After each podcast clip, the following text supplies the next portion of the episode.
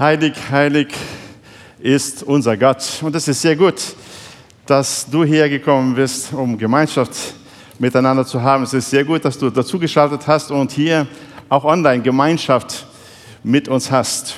Und das im Zeitalter des ausdrücklichen Individualismus. Der Zeitgeist prägt immer das Denken der Massen der Gesellschaft.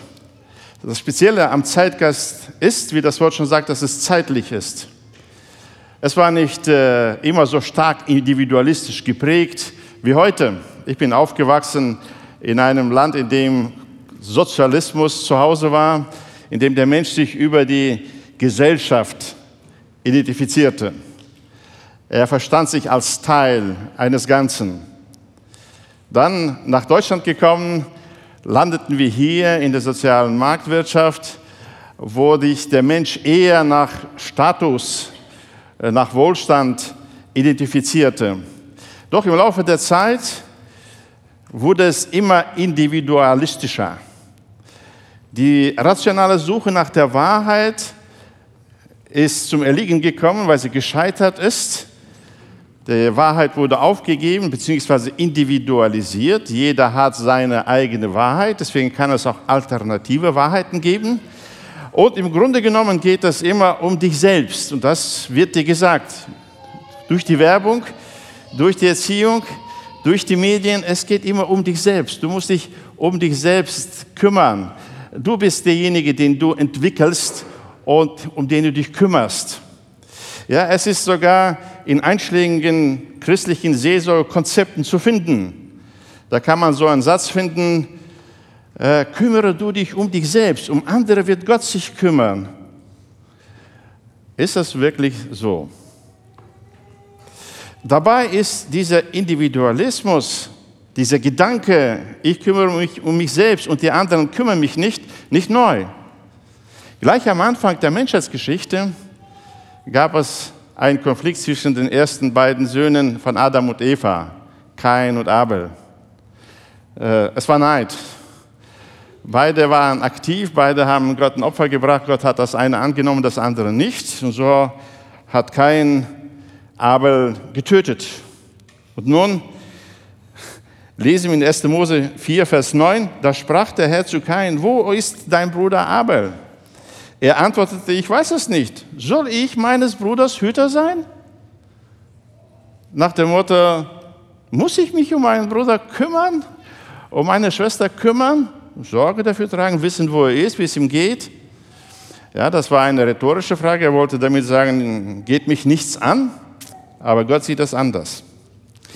Ich möchte heute mit euch zusammen einen Text anschauen, der beides betont. Einmal die Eigenverantwortung für sich selbst, dann aber auch die Fremdverantwortung für die Nächsten. Und zwar im Hebräerbrief Kapitel 10, Verse 23 bis 25 finden wir diesen Text. Es ist ein einziger Satz, aber der hat es in sich. Lasst uns festhalten am Bekenntnis der Hoffnung, ohne zu wanken. Denn er ist treu, der die Verheißung gegeben hat.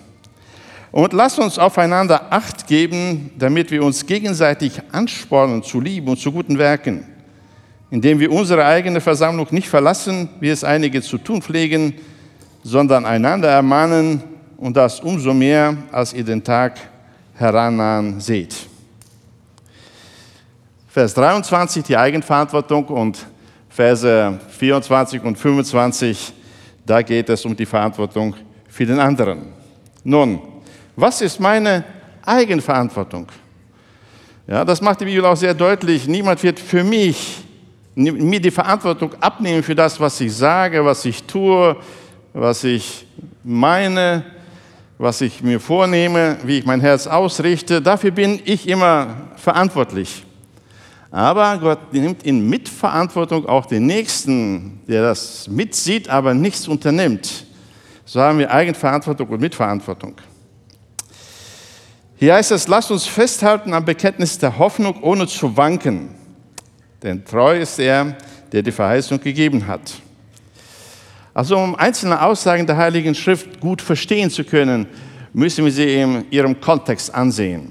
Dieser Text steht im Hebräerbrief Das Thema des Hebräerbriefes ist, Jesus ist besser, Jesus ist größer. Der Hebräerbriefschreiber hat sich vorgenommen, Jesus vor die Augen zu malen und zu zeigen, dass Jesus viel besser ist als alles, was Gott vorher gemacht hatte. Er ist einmal besser als besserer Bote als die Engel, die Gott gesandt hatte. Gott sandte Engel auch, um das Gesetz der Mose weiterzugeben. Aber Jesus ist ein Bote von ganz anderer Qualität. Und deswegen die Warnung, nicht abzugleiten, nicht zu ignorieren, diese Botschaft, die er bringt. Dann ist er größer als Mose. In Israel zu sagen, dass jemand größer als Mose ist, äh, hatte Signalwirkung.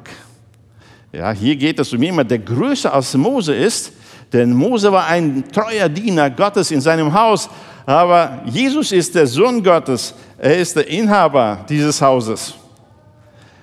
Er ist größer als Mose. Deswegen verstocke nicht dein Herz im Unglauben. Zu Zeiten des Mose ist das passiert, dass Gott gesagt hatte, dieses Land gehört euch, geht hinein.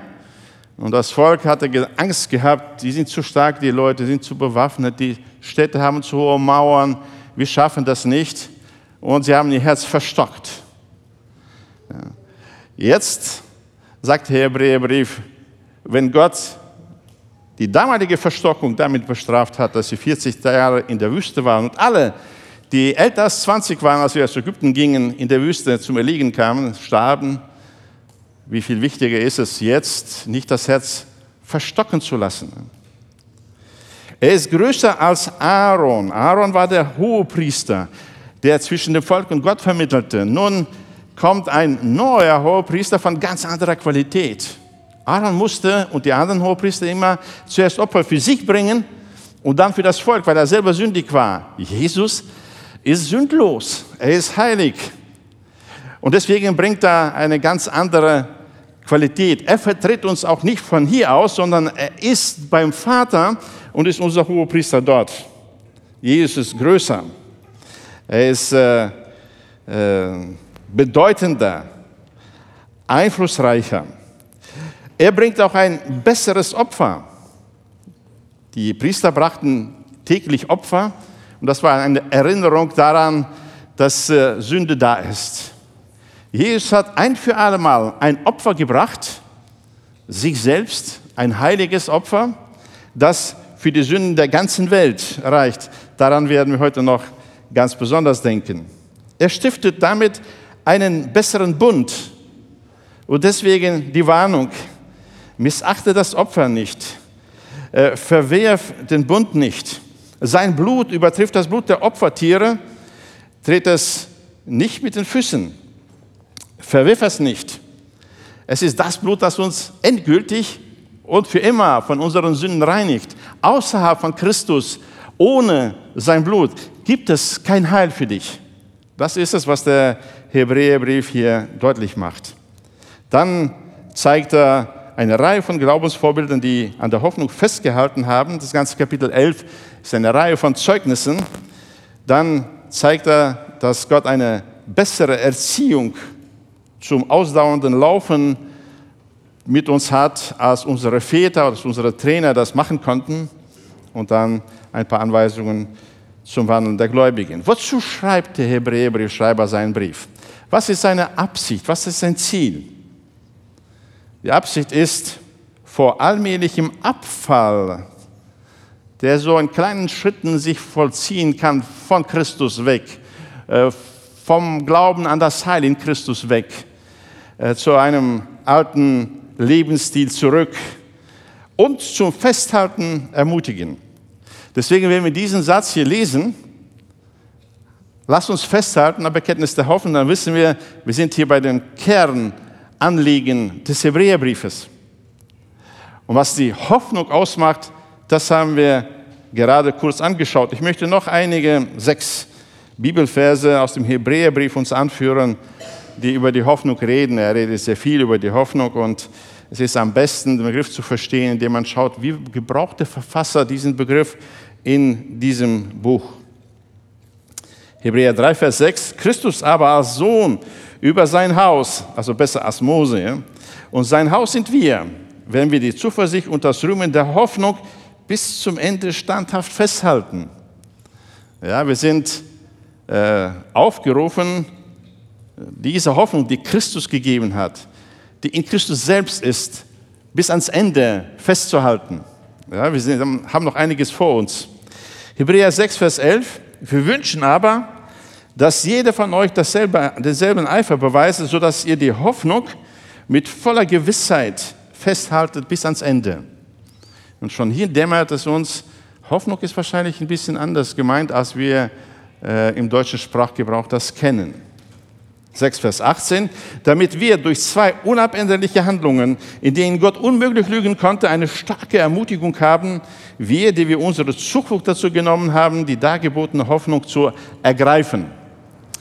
Ja, diese Hoffnung wird uns dargeboten und sie ist sicher. Gott hat es doppelt gesichert. Ja, es ist nicht etwas Ungewisses. Der nächste Vers. Diese Hoffnung halten wir fest als einen sicheren und festen Anker der Seele der auch hineinreicht ins Innere hinter den Vorhang. Unsere Hoffnung ist Christus selbst. Christus selbst ist im Himmel. Er ist im Allerheiligsten, in der Gegenwart Gottes. Ja, der Anker für unsere Seele, der ist nicht im Diesseits, nicht hier in dieser Welt. Schon gar nicht in dem, wie ich mich fühle oder wie es mir geht oder wie meine Situation ist, sondern dieser Anker reicht hinter den Vorhang. Er ist bei Gott verankert. Wenn ein Schiff im Sturm ankert, dann ist es wichtig, dass der Anker wirklich gut greift, fasst. Dann kann es sich halten. Nun, der Anker, um den es hier geht, die Hoffnung, sie ist in der Gegenwart Gottes, dort vor Gott. Daran sollen wir uns festhalten. Das ist der Anker für unsere Seele. Der Anker braucht man besonders für stürmische Zeiten.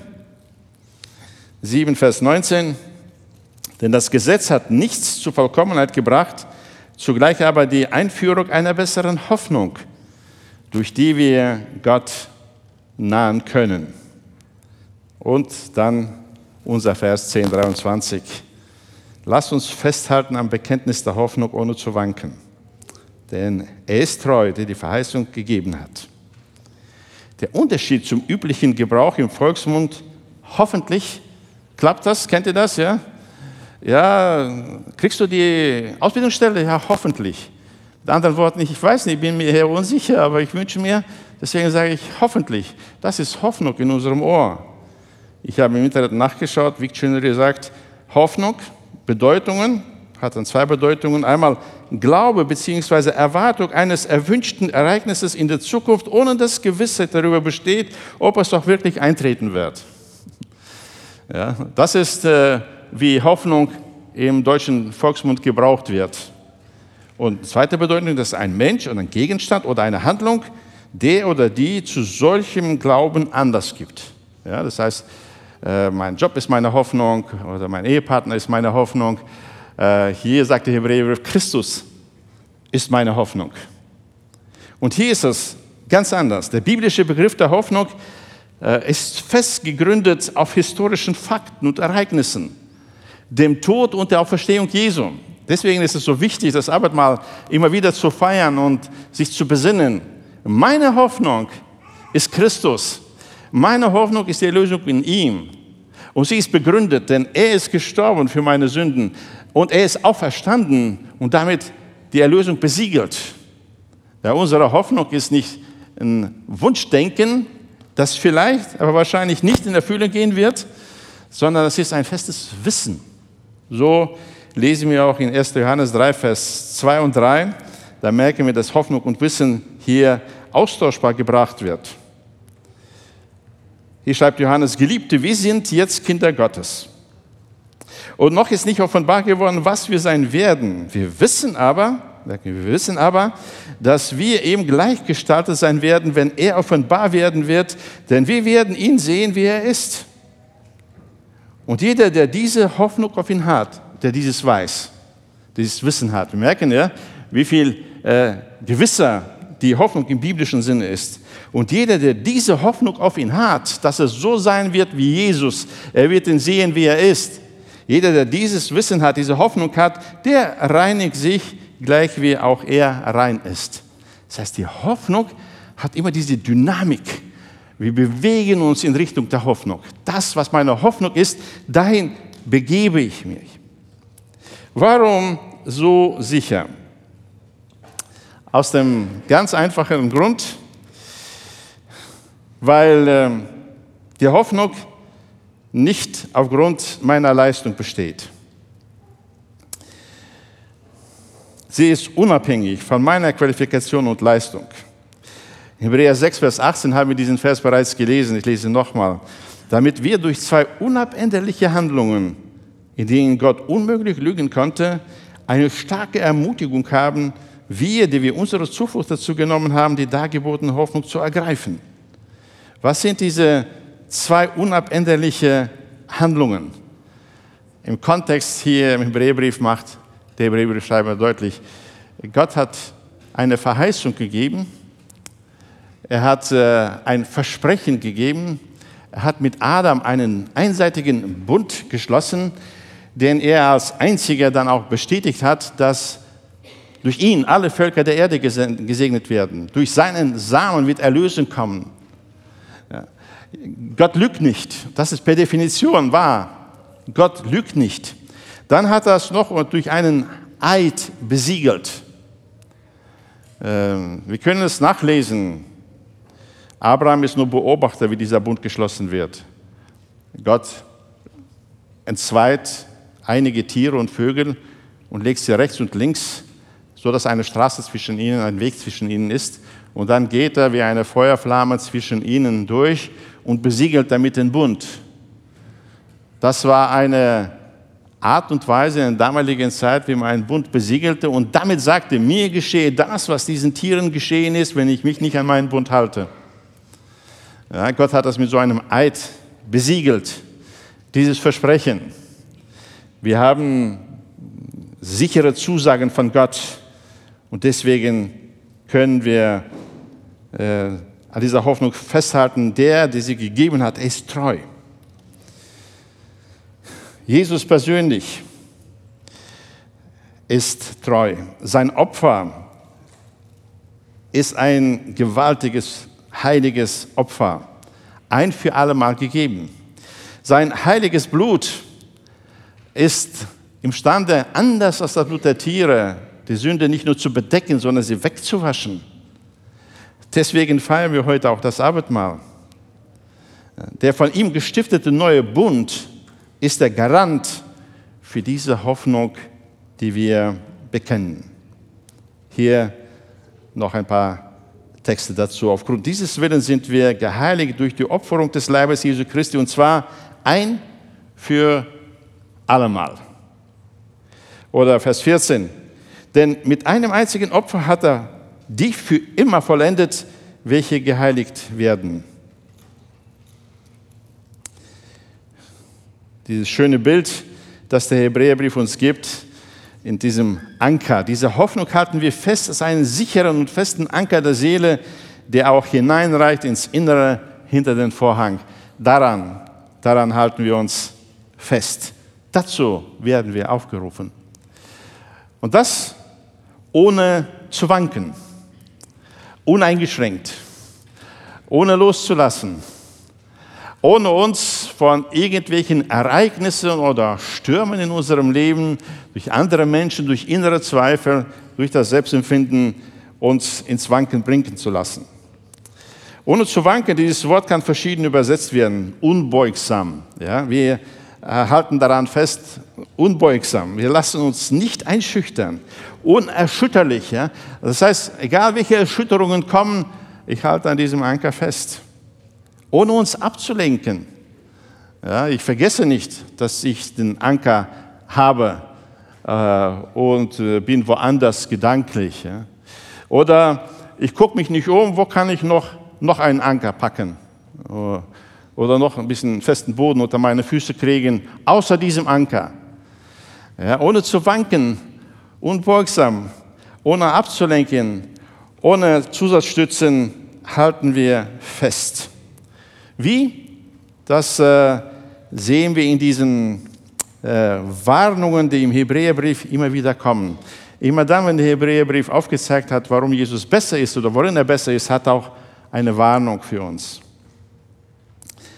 Ähm, Vers 14, indem wir unser Herz vor Verstockung durch Unglauben bewahren, weil wir einen großen Hohepriester haben. Ja. Das Herz wird verstockt durch den Betrug der Sünde, eine Ausdrucksweise im Hebräerbrief. Die Sünde ist trügerisch. Sie verspricht uns etwas, was sie nachher nicht hält. Meistens kommt das Gegenteil davon am Ende heraus. Der Betrug der Sünde führt aber dazu, dass es immer wieder neue Köder auslegt und ich immer wieder neuen Ködern, nach neuen Ködern greife und mein Herz immer härter wird gegen das, was Gott sagt. Nun, unser Hohepriester ist ein Hohepriester, der Mitleid haben kann und deswegen sind wir eingeladen, zu ihm zu gehen, um Hilfe zu bekommen, rechtzeitige Hilfe zu bekommen. Kapitel 5 sagt uns, dass wir nicht träge werden sollen im Hören. Das heißt, äh, wir sollen uns nicht äh, jahrelang mit Milch ernähren, sondern sollen zur festen Speise kommen. Das heißt, wir sollen wachsen in, äh, im Glauben. Wir sollen geistlich wachsen. Wir sollen nicht nur leichte Kost zu uns nehmen, uns nicht nur beriesen lassen, sondern sollen anfangen, selber zu kauen und zu essen, uns mit ernsthaften Themen in der Bibel auseinanderzusetzen, selber sie zu lernen, zu studieren. Dafür ist das Gemeindebibelseminar Köln eine gute Einladung. Kapitel 6. Diese Hoffnung halten wir fest als einen sicheren und festen Anker der Seelen und das ist für die Stürme unseres Lebens wichtig. Daher kann er auch diejenigen vollkommen erretten, die durch ihn zu Gott kommen, weil er für immer lebt, um für sie einzutreten. Das ist, was wir an Eigenverantwortung haben, dieses Bekenntnis der Hoffnung festzuhalten. Nun, ohne einen Satz zu wechseln, geht er direkt weiter. Auf der einen Seite ein Bekenntnis festhalten, aber dann sagt er, und lasst uns aufeinander, das ist die Fremdverantwortung, und lasst uns aufeinander Acht geben, damit wir uns gegenseitig anspornen zu Liebe und zu guten Werken, indem wir unsere eigene Versammlung nicht verlassen, wie es einige zu tun pflegen, sondern einander ermahnen und das umso mehr, als ihr den Tag herannahen seht. Lasst uns aufeinander Acht geben. Was heißt das? Also im weltlichen Griechischen wird dieses Wort Acht geben äh, zunächst auf Spionage angewandt. Ja, also wenn es heißt, aufeinander Acht geben, bedeutet mehr als nur nicht übersehen. Lass uns einander nicht übersehen, ja? Äh, nicht äh, ignorieren, nicht einfach aneinander vorbeigehen, sondern die Aufforderung geht weiter. Lass uns genau hinsehen. Lass uns genau nachforschen. Äh, hier sind zwei Begriffe, die im weltlichen Griechisch negativ gebraucht werden und ich denke, der Hebräerbrief gebraucht sie ganz bewusst, um deutlich zu machen, wie stark das Anliegen fürs Positive ist. Nein, also hier geht es nicht darum, eine Stasi-Mentalität aufzurichten, wo jeder den anderen denunziert und genau darauf achtet, wo hat er seinen Fehler und wo kann ich ihn anzeigen. Darum geht es nicht. Aber die Aufmerksamkeit, das Interesse, dass man den anderen willentlich interessiert, ansieht, wahrnimmt, sich für sie interessiert, fragt, hineindenkt, ja, darum geht es. Lass uns aufeinander Acht geben. Dass es nicht negativ gemeint ist, macht sehr deutlich, wozu wir aufeinander Acht geben sollen. Ich habe hier aus dem Kontext, aus dem Hebräerbrief noch zwei Zitate, wo es um das Gleiche geht. Kapitel 3, Vers 12. Habt Acht, ihr Brüder, dass ihr in einem, dass nicht in einem von euch ein böses, ungläubiges Herz sei, das im Begriff ist, von dem lebendigen Gott abzufallen. Er mahnt einander vielmehr jeden Tag, solange es heute heißt, damit nicht jemand unter euch verstockt wird durch den Betrug der Sünde. Das heißt, achtet aufeinander. Es kann leicht passieren, dass ich betrogen werde, dass ich reingelegt werde. Wenn ich erzähle, ich habe gerade eine E-Mail bekommen und äh, habe eine Aussicht äh, auf eine dicke Auszahlung. Ich muss nur ein bisschen vorher Geld zahlen. Was würdest du dann machen? Uh, versuch's mal. Oder was würdest du machen? Sagen, bloß nicht. Das ist eine Betrügermasche. Ja. Bloß nicht. Ja. Erzähl mir, was war das für eine E-Mail, was für E-Mail, was hast du schon gemacht? Und wir würden alles dran setzen, um ihm zu helfen, nicht reinzufallen in diesen Betrug. Und genau darum geht es. Dass wir aufeinander Acht geben. Und hier geht es auch um das Innere des Menschen, weil es geht hier um ein ungläubiges Herz, das im Begriff ist, von dem lebendigen Gott abzufallen. Ja, und ein Mensch äh, begeistert ist von irgendwelchen Sicherheiten außerhalb von Gott, dann ist das schon ein Warnsignal dafür, äh, er löst sein Herz von Gott und setzt es auf andere Dinge. Ja, und das ist oft ein schleichender Prozess. Und darauf Acht zu geben und äh, nochmal zurückzuholen zu Gott und sagen, bei allen Sicherheiten, die es hier in dieser Welt geht, oder Absicherungen, ja, äh, die letzte Sicherheit ist Gott. Ja, wir haben schon alle die Erfahrung gemacht, wie die vermeintlichen Sicherheiten schon mal zerbrochen sind. Also achten wir darauf, damit nicht jemand durch den Betrug der Sünde verstockt wird und sich immer weiter und immer weiter hinein verliert. Wenn er ein paar Mal gewonnen hat bei Geldspielen äh, und dann ein paar Mal nicht, äh, dann leiht er sich Geld, weil er denkt, das ist doch so schnell gemacht und so einfach. Einfach Geld einsetzen, gewinnen, kann ich zurückgeben und bin wieder im Plus. Es klappt nicht ganz, da muss ich noch mehr ausleihen. Ja, und diese Verstockung, äh, wir nennen das dann Sucht, ja, Spielsucht, äh, sie kam schrittweise, klein, angefangen, dann aber so massiv geworden. Darum geht es bei diesem Aufeinander Acht haben. Kapitel 12, Vers 15 und achtet darauf, dass nicht jemand die Gnade Gottes versäumt, dass nicht etwa eine bittere Wurzel aufwächst, eine Verbitterung, Bitterkeit aufwächst, die Unheil anrichtet und viele durch diese befleckt werden. Dieses Aufeinanderachten hat ein klares Ziel. Lasst uns einander zu Liebe und zu guten Werken anspornen. Was bedeutet es, einander anspornen? Ähm, eigentlich steht hier das Wort reizen. Einander zu Liebe und guten Werken reizen. Wir kennen das Wort reizen im anderen Zusammenhang. Jemanden zum Zorn reizen, zu Weißglut bringen. Ja? Das ist das Wort, das hier gebraucht wird. Das heißt provozieren. Ja? Provozieren, bis der andere wütend wird.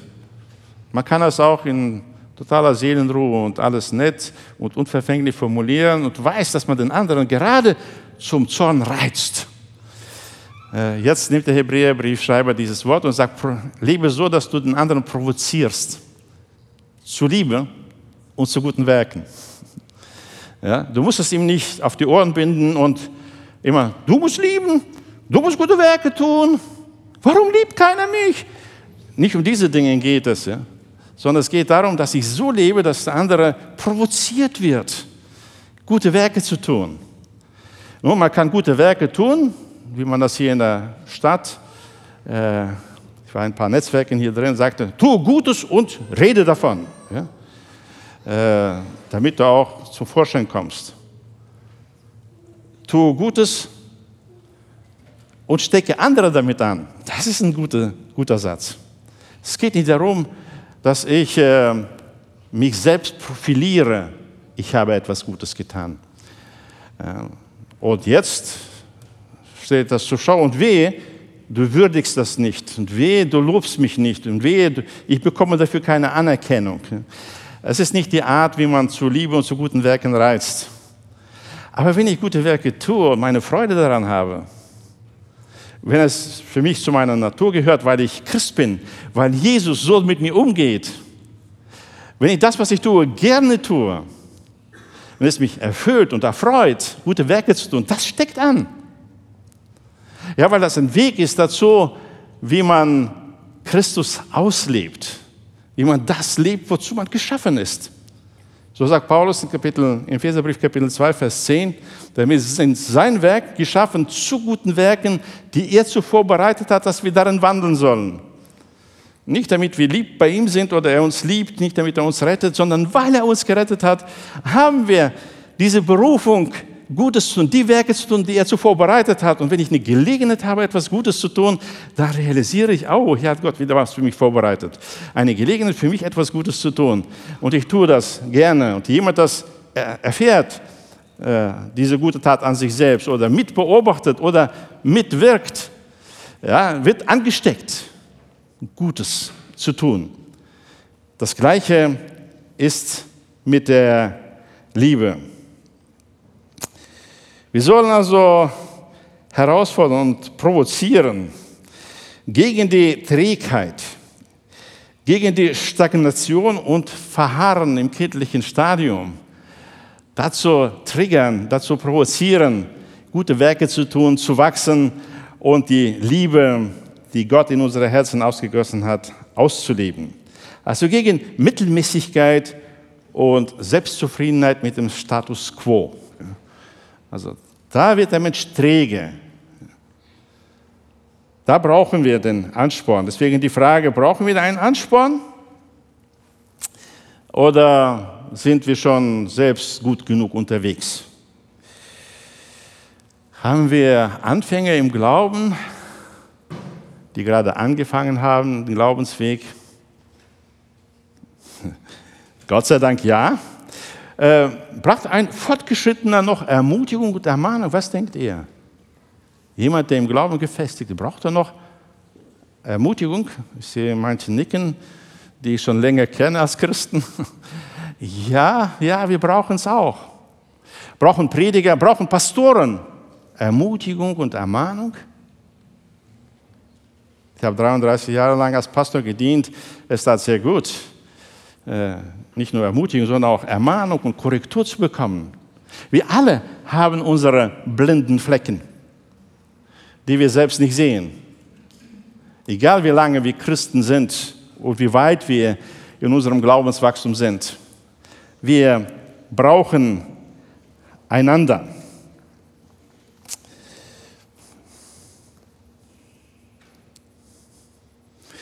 Ob äh, es Kinder sind, oder gerade so ein dynamischer und selbstsicherer Jugendlicher, der die Welt schon verstanden hat und weiß, wie alles läuft. Auch er braucht es. Auch ein Erwachsener. Ein alter Mann, eine alte Frau. Brauchen sie Ermutigung zu Liebe und zu guten Werken?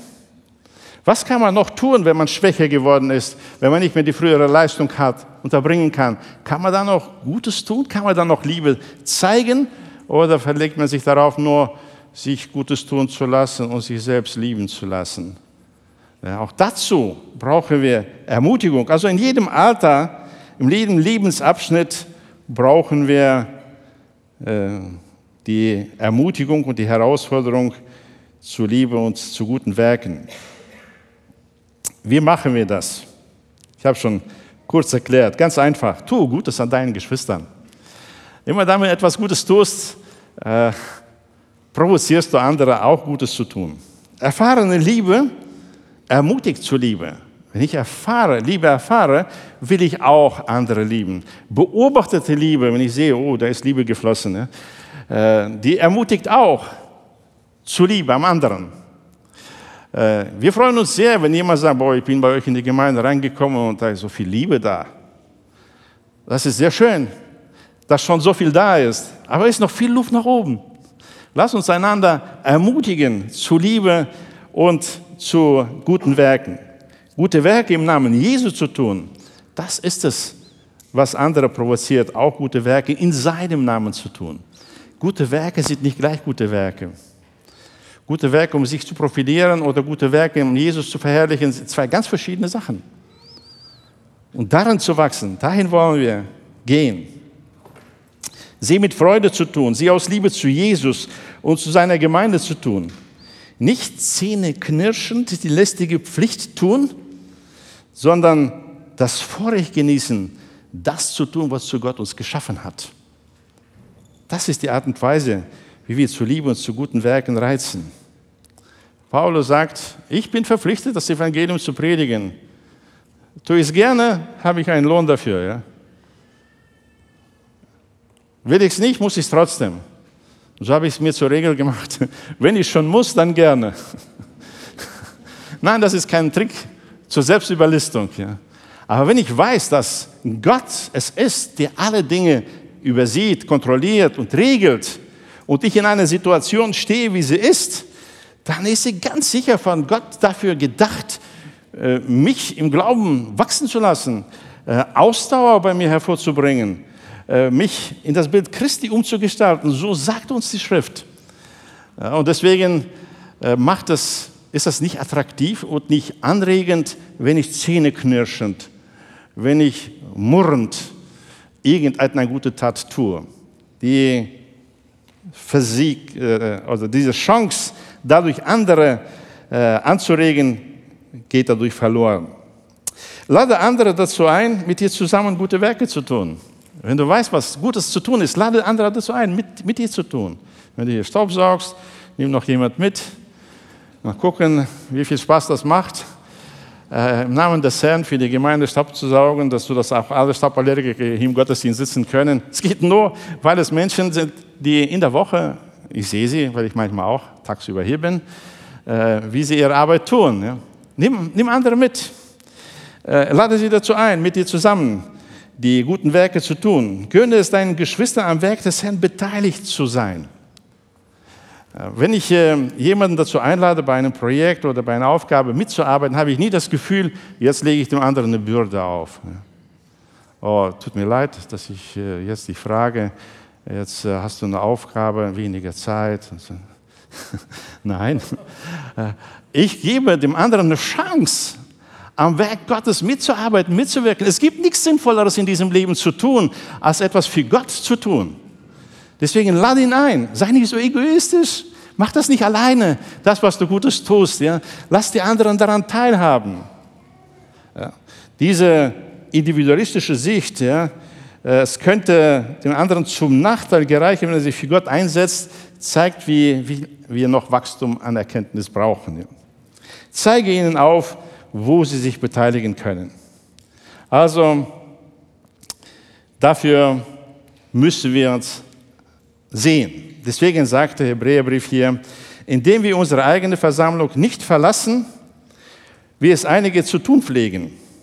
Ich brauche diese Treffen, damit andere auf mich achten können. Ja, ich komme hier hin und kriege Feedbacks von meinen Geschwistern. Sie spiegeln mir verschiedene Dinge. Ja, unser Herz ist trügerisch. Wir sind sehr gut im Selbstbetrug. Und deswegen hilft uns, wenn andere uns sehen, wie wir sind und das auch kommunizieren. Wir sind aufgefordert, ins Licht zu gehen und im Licht zu wandeln. Paulus sagt, dass er allen Dingen in seinem Leben abgesagt hat, deren man sich schämen müsste.